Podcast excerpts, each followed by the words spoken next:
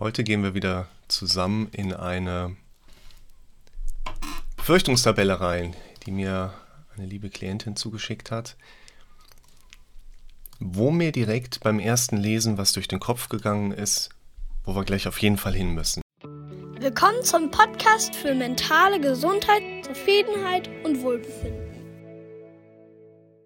Ich habe die erstmal nur als Bild zugeschickt bekommen Deshalb bauen wir die Tabelle gerade mal auf. Sagen wir haben hier unsere Gedankenzeile. Mal gucken, welche Optionen wir mit einbeziehen, ob wir Handlungsoptionen, Worst-Case-Abschwächen etc. pp. mit einbringen. Ich übertrage das mal. Was ist, wenn ich Herzstolpern bekomme, wenn ich alleine im Haus bin? Ich würde gerade erstmal so ein paar mit euch übernehmen. Könnt ihr schon mal so ein bisschen mit drauf gucken. Dann erzähle ich was und dann gehen wir mal weiter. Ihr werdet gleich wissen, warum. Was ist, wenn ich Herzstolpern bekomme, wenn ich allein im Haus bin? Was ist, wenn ich beim Zahnarzt in Ohnmacht falle? Was ist, wenn ich ein 24-Stunden-EKG bekomme und mein Herz vor Aufregung schnell schlägt und das Ergebnis dadurch verfälscht wird. Machen wir gleich den Umbruch. Und dann, was ist, wenn mir Beta-Blocker verschrieben werden und ich starke Nebenwirkungen habe. Und machen wir noch eine sechste dazu, dann erzähle ich mal was dazu.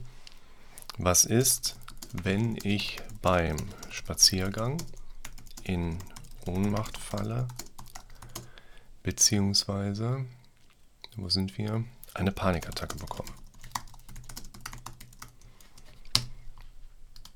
Da sind Befürchtungen mit dabei, die wir aus den anderen Tabellen im Prinzip ja auch schon sehr gut kennen. Das geht jetzt so weiter. Was ist, wenn ich in der Kaufhalle in Ohnmacht falle? Was ist, wenn ich bestimmte Sachen esse und den Schwindelgefühle bekomme? Oder gar umfalle? Was ist, wenn ich ein Medikament nehme und ich allergisch darauf reagiere? Was ist, wenn meinem Mann etwas passiert? Mir fällt gerade noch was auf. Pass auf, wir gehen mal gerade Schritt für Schritt da durch.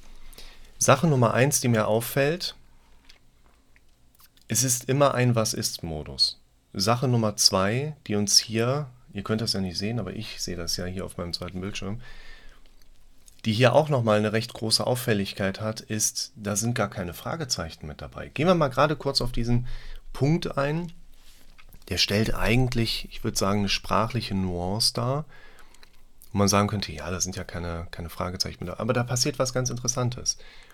Wir Menschen neigen dazu, auf Aussage formulierte Fragen anders zu reagieren als auf Fragestellungsformulierte Fragen. Was meine ich damit? Es kommt auf die Intonation drauf an. Der erste Punkt hat sogar noch ein Fragezeichen. Wenn jemand zu mir reinkommt und sagt, morgen Rick, ich sage, Tag, finden Sie das Wetter heute auch so schön? Dann ist das eine Frage, wo eine Frage in ihrer Intonation eigentlich am Ende nach oben geht. Also Fragen, wie geht es dir? haben eine Intonation, die am Ende nach oben geht. Aussagen haben eine Intonation, die am Ende nach unten geht. Du siehst gut aus heute.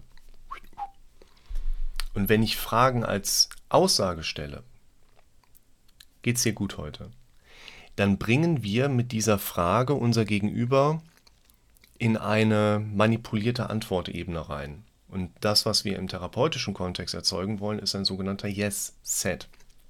Wir wollen mit dieser Frage unser Gegenüber in einen bestimmten Stimmungsbereich bringen, der dafür sorgt, dass jemand eher mit Ja antwortet. Geht's dir gut heute? Darauf antworte ich nicht mit Nö, mir geht's ganz schlecht. Also natürlich passiert das auch, aber man bringt die Leute durch diese Aussageintonation in der Fragekonstruktion in ein Yes-Set rein.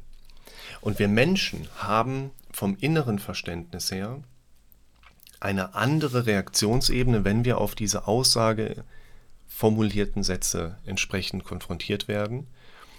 Ich habe ein Video mal gemacht, das ist jetzt tatsächlich schon relativ, relativ alt. Ne? Ich verlinke das wieder direkt hier in der Tabelle mit da drin, wo ich genau diesen Punkt nochmal aufgreife, dass wir auf unsere eigens hier oben drin gestellten Fragen gerne auch nochmal umso stärker reagieren, wenn ich in meinem Kopf eine aussageintonierte Frage habe. Ein ganz wichtiger Punkt. Wir müssen darauf achten, welche Fragen hier 2019 hochgeladen, fast schon drei Jahre alt.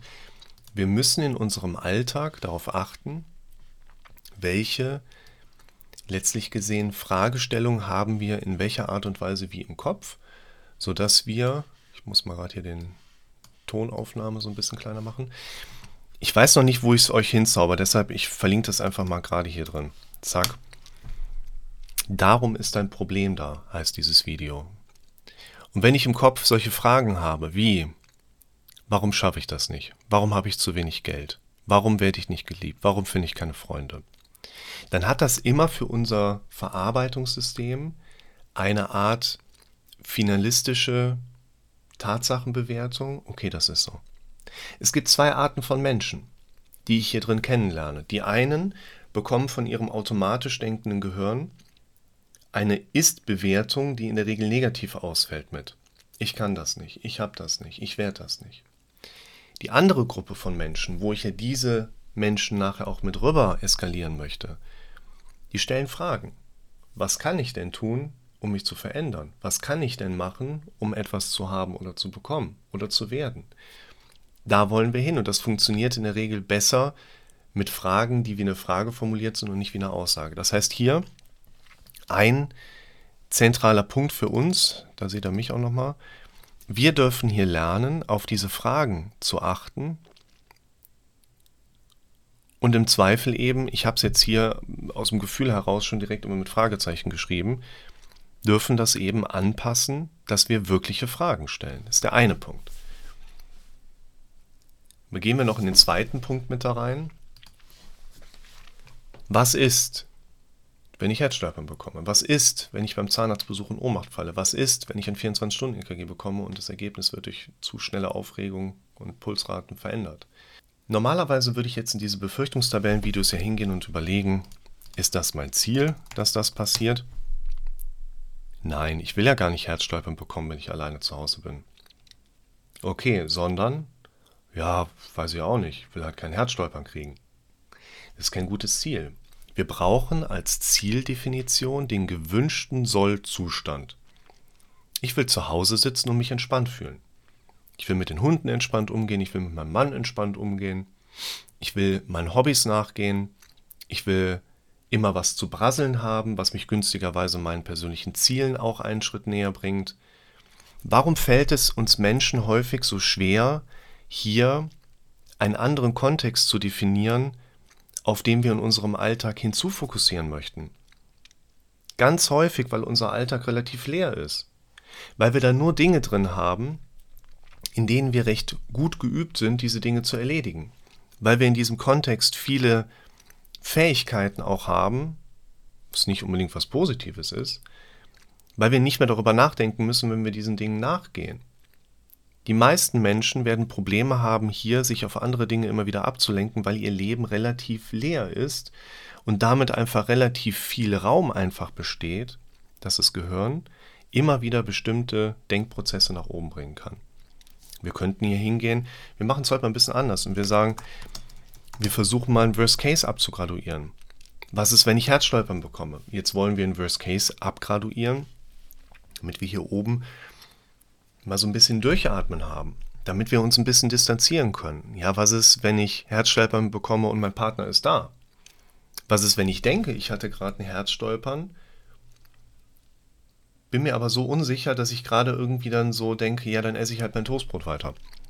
Was ist, wenn ich am Abend plötzlich feststelle, ich habe die ganze Zeit überhaupt nicht an Herzstolpern gedacht? Wie cool ist das denn? Dieses Worst Case abgraduieren ist für mich vor allen Dingen ein Dynamikgeber, bei dem ich mal durchatmen kann, bei dem ich mal eine Distanz einbauen kann, um mich dann wieder anders um die Sachen zu kümmern. Ich kann hingehen und wir machen hier einen Tabellenpunkt. wo wir Affirmationen mit einbringen. Affirmation wäre quasi das Imaginieren, hat dann eher mit Bildern zu tun. Das Affirmieren hat vielleicht eher was mit den auditiven Ansatzpunkten zu tun. Und das Affirmieren wäre jetzt hier, wenn ich zu Hause bin und kriege Herzstolpern, bleibe ich entspannt, weil bisher ist nach dem Herzstolpern ja auch immer noch irgendwann Ruhe eingetreten. Das können wir auch machen. Heute würde ich ein bisschen anders da dran gehen und würde euch nochmal eine kurze Geschichte erzählen wollen, die vom zentralen Ansatzpunkt natürlich auch damit zu tun hat, wie funktioniert letztlich gesehen unser Kopf. Ihr kennt das aus den ganzen anderen Videos, ihr kennt das auch aus den Befürchtungstabellen. Wir haben einen Kopf, der von einigen Ah, okay. Sehr gut. Wir müssen unterbrechen. Klient, der zu spät ist, callt durch. Ich gehe da mal dran. So, da bin ich wieder. Da hat sich der Klient dann doch noch gemeldet, der tatsächlich seinen Termin an einem anderen Tag eingetragen hatte. Und zeitlich gesehen sind jetzt schon dreieinhalb Stunden vergangen. Aber das geht ja dann hier drin so schnell. Und ja, ich habe mich ein bisschen geärgert, weil ich habe mit dem Klienten nachher Sachen besprochen, wo ich auch dachte so, äh, hätte ich doch bloß Kamera und Mikrofon einfach weiterlaufen lassen. Aber ich wusste ja ungefähr, wo wir beide jetzt hier schon hinwollen und dann knüpfen wir da an. Was ich nochmal so ein bisschen hervorheben möchte, ich war ja eben schon dabei, mein Beispiel zu erzählen, aber ich will nochmal zu diesem Thema Aussage intonierte Fragen. Wenn wir in diesen Yes-Set kommen und uns da selber unter Druck setzen, dann haben wir einerseits eben genau dieses Was ist wenn und drücken uns damit selber einen runter. Was ich noch kurz ergänzen wollte, das war mir nachher noch so mit aufgefallen, wir können frageintonierte Aussagen setzen. Das ist total unangenehm. Ich gehe heute noch einkaufen. Das hat immer so ein... Oh. Ja, also achtet mal im Alltag darauf. Es gibt Fragen, die als Aussage intoniert sind und Aussagen, Menschen neigen manchmal dazu, Aussagen als Fragen zu intonieren. Sehr unangenehm. Wenn wir hier anknüpfen und auch hier nochmal in die Liste reinschauen. Wenn wir hier in mein Beispiel gehen. Das eine, was hier auffällig ist, nochmal kurz zum Orientieren. Wir dürfen Fragen wirklich mal als Frage für uns aufgreifen und dürfen Antworten mit diesen Fragen auch so ein Stück weit zu arbeiten. Wichtiger Punkt, wenn wir so über die Videos drüber schauen, die ihr alle schon so unterschiedlich gesehen habt, die ich dann alle schon so gemacht habe. Ich sage immer recht ähnliche Inhalte, weil unser Kopf in der Grundstruktur halt auch immer recht ähnlich funktioniert. Unser Denken ist geprägt davon, automatisch zu denken, negativ zu denken und, jetzt wird es ganz wichtig, den ganzen Tag rauf und runter Szenarien zu erstellen. Das ist ein mega wichtiger Punkt. Unser Kopf hat die Kernaufgabe, automatisch, negativ und in Szenarienmustern zu denken. Was bedeutet das für uns? Wir merken das oder können das vor allen Dingen beim Thema Schlafen sehr gut mit abschätzen oder träumen. Früher sagte man in der Traumforschung, wir träumen, um erlebte Tagesinhalte zu verarbeiten. Heute nimmt man das so ein bisschen anders und sagt eher, wir träumen in Bezug auf die Dinge, die wir in unserem Tageserleben erlebt haben, haben aber von unserem Gehirn noch die Komponente dazu verknüpft, gefährlich. Und in unserem Kopf ist dann quasi eine Präsenz da, die von unserem Gehirn provoziert wird, womit sich unser Gehirn selber wieder challenged und sich damit quasi selber trainiert. Unser Gehirn hat die Kernaufgabe, sich selbst mit Szenarien zu challengen, was unseren Vorfahren scheinbar beim Überleben geholfen hat. Warum ist das da? Der Evolutionsbiologe, der interessiert sich nicht so sehr, warum das erstmal da ist, sondern es ist ja da und man kann das mit einem Überlebensvorteil erklären. Und dieses Szenarienmodell unseres Kopfes scheint auch einfach schlicht ein Überlebensvorteil unseres Kopfes gewesen zu sein. Und unser Kopf, wenn wir den laufen lassen, und das machen wir ja die meiste Zeit, die wenigsten Zeiträume unseres Alltagsgeschehens denken wir ja selber. Die meiste Zeit sind es ja immer wir, die nur zuschauen. Passiv, indirekt, könnte man vielleicht sagen. Und da, wo wir hinwollen, ist quasi zu verstehen, dieses Szenarienmodell ist ja jetzt ganz explizit, was ist wenn. Das heißt, alle dieser Faktoren, was ist, wenn wir Besuch bekommen und ich Panik bekomme? Was ist, wenn ich in der Kauffalle in Ohnmacht falle? Also Ohnmacht, ganz wichtiges Thema gerade für die Klientin. Was ist, wenn ich etwas esse und eine allergische Reaktion habe? Gleiches gilt natürlich auch für die, war hier auch im Punkt Medikamenteneinnahme. Das ist immer genau dieser Szenarienmodus. Oder auch hier, was ist, war der letzte Punkt, wenn meinem Mann etwas passiert. Was ich heute mit euch machen möchte, ist erstmal euch zu erklären nochmal, in unserem Kopf laufen immer diese automatisierten Szenarien ab. Du schneidest was und hast plötzlich das Bild im Kopf, was ist, wenn ich mir das Messer jetzt in die Hand haue. Stehst am Fenster, Dein Kopf gibt dir ein Bild, was wären, wenn du jetzt hier aus dem Fenster springst. Du stehst an der Straße und hast den Gedanken im Kopf, was wäre denn, wenn ich jetzt einen Schritt nach vorne mache und stehe im Verkehr? Du fährst im Auto, was wäre denn, wenn ich jetzt gegen den Brückenpfeiler oder den Gegenverkehr fahre? Das sind Szenarienmodelle unseres Kopfes. Und daher lautet für mich der erste Schritt hier drin erstmal zu erkennen, es ist nur ein Szenario, was mein Kopf gerade als eine seiner Kernaufgaben mir hochbringt, damit ich damit was mache. Vielleicht war das ja gar nicht gemeint, dass wir Menschen ein Bewusstsein entwickeln. Vielleicht ist das ja nur Zufall, dass wir das alles so mitbekommen und mitreflektieren können und unser Gehirn sich eigentlich die ganze Zeit nur mit sich selber beschäftigt und challenged. So eigentlich sollten wir vielleicht noch auf Bäumen sitzen. Der Affe fragt sich ja heute noch, ob wir wirklich von ihm abstammen. Zwei Dinge können wir vielleicht hier drin erklären. Ich mache da mal ein eigenes Video noch zu. Warum werden wir mit dem Alter ängstlicher und mehr zum Besorgnisträger? Weil wir mehr Erfahrungsmuster sammeln im Leben, die sich in diese Szenarien erstellen einbauen können. Warum ist das teilweise so überreizt und angestrengt? Weil unser Kopf vielleicht so ähnlich funktioniert wie der Algorithmus im Social-Media-Bereich.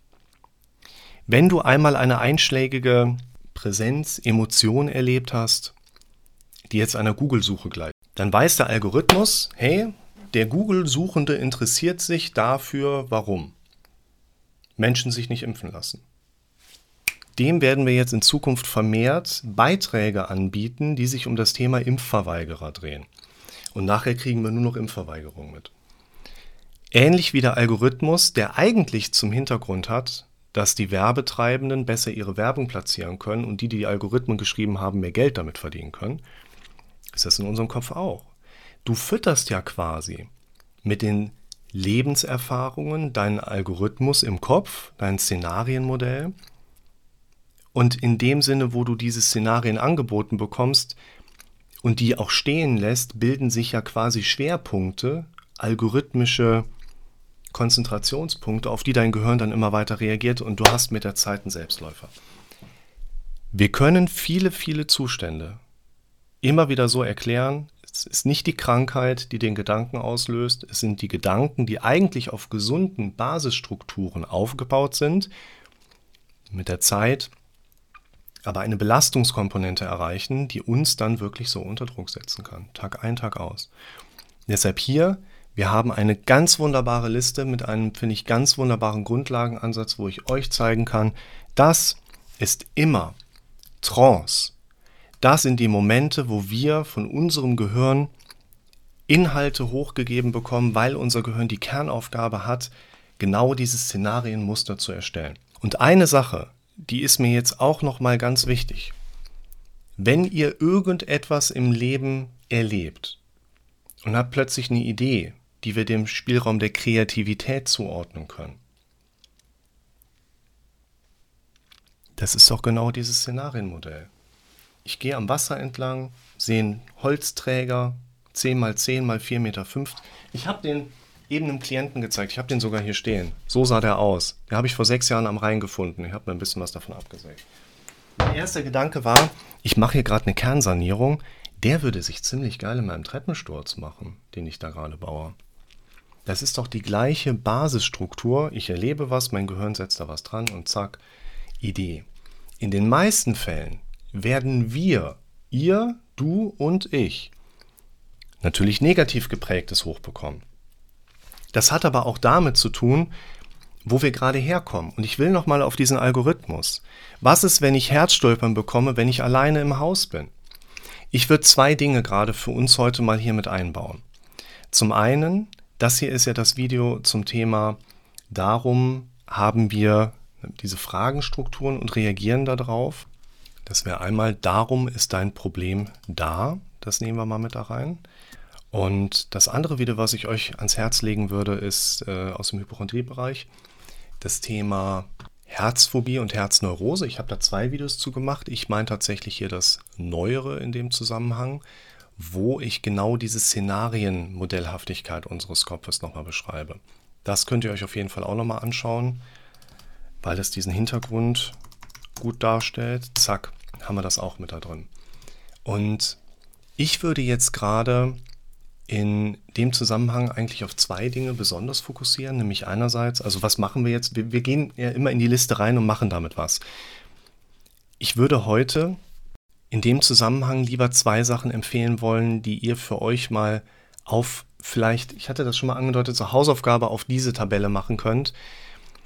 Oder einfach so ein bisschen diese Idee mal sacken lassen könnt, um zu schauen, ist das eine Alternative, mit der ihr da gut was anfangen könnt wir dürfen lernen, dass diese szenarienorientierten Fragen hier ja im Prinzip Fragen sind, die einen stark problemorientierten Charakter haben.